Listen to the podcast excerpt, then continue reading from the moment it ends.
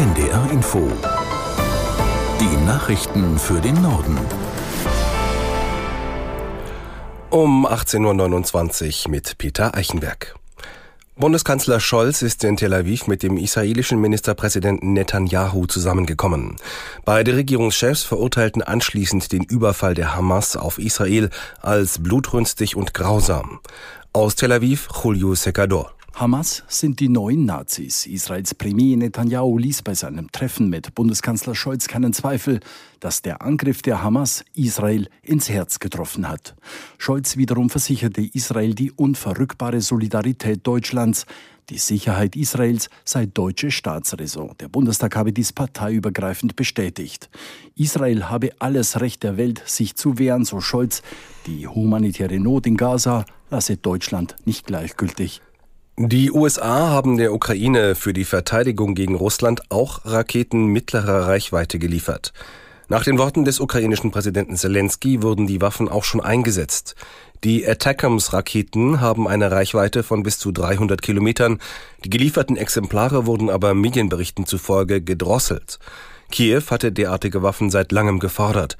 Die USA hatten gezögert, weil sie befürchteten, dass mit den Raketen auch Ziele in Russland angegriffen werden könnten. Der mutmaßliche Attentäter aus Brüssel ist tot. Er wurde bei der Festnahme in einem Café niedergeschossen und tödlich verletzt. Bei ihm wurde auch eine Waffe gefunden.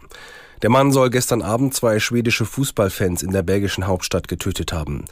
Den Behörden zufolge handelt es sich um einen 45 Jahre alten, abgelehnten Asylbewerber aus Tunesien. Er war schon Polizei bekannt wegen Menschenhandels und Gefährdung der staatlichen Sicherheit. CDU-Chef Merz sieht die Wettbewerbsfähigkeit deutscher Unternehmen in Gefahr. Grund dafür sind seiner Ansicht nach hohe Arbeitskosten und Energiepreise. Der Bundesregierung wirft er vor, wichtige Reformen versch zu verschleppen. Aus Berlin Lothar Lenz. Merz nannte als Beispiel die Rentenversicherung. Der CDU-Vorsitzende forderte eine Reform des Arbeitszeitgesetzes und ein Ende der Rente mit 63 für Berufstätige nach besonders langem Erwerbsleben.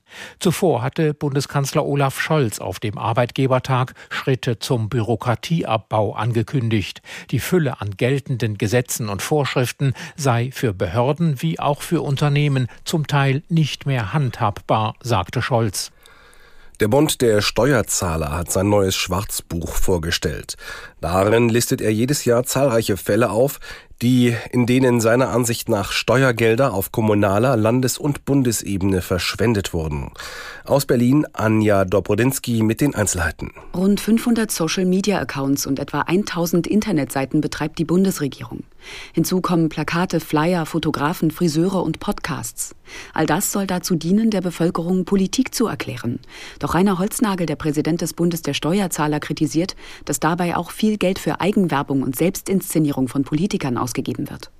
Für das aktuelle Schwarzbuch Öffentliche Verschwendung hat sich der Verband die Ausgaben der Politik für Öffentlichkeitsarbeit angesehen. Die seien in jüngster Vergangenheit angestiegen. In vielen Fällen sei das nicht im Interesse der Steuerzahler, stellt Holznagel fest. Zum Beispiel, wenn Millionen für eine Kampagne ausgegeben würden, mit der die Politik die Bürger zum Energiesparen anregen möchte und dabei Binsenweisheiten wie Duschen Sie kürzer kommuniziere. Die deutsche Fußballnationalmannschaft trifft in der kommenden Nacht in Philadelphia auf Mexiko. Das Spiel im US-Bundesstaat Pennsylvania wird um 2 Uhr deutscher Zeit angepfiffen. Aus Philadelphia Philipp Hofmeister. Knapp 60.000 fußballverrückte Mexikaner machen das Stadion voll und werden dafür sorgen, dass die DFB-Auswahl ein gefühltes Auswärtsspiel hat. Bundestrainer Julian Nagelsmann will personell so wenig wie möglich rotieren und mit aktivem, mutigem Fußball den zweiten Sieg im zweiten Spiel unter seiner Regie holen. Das waren die Nachrichten.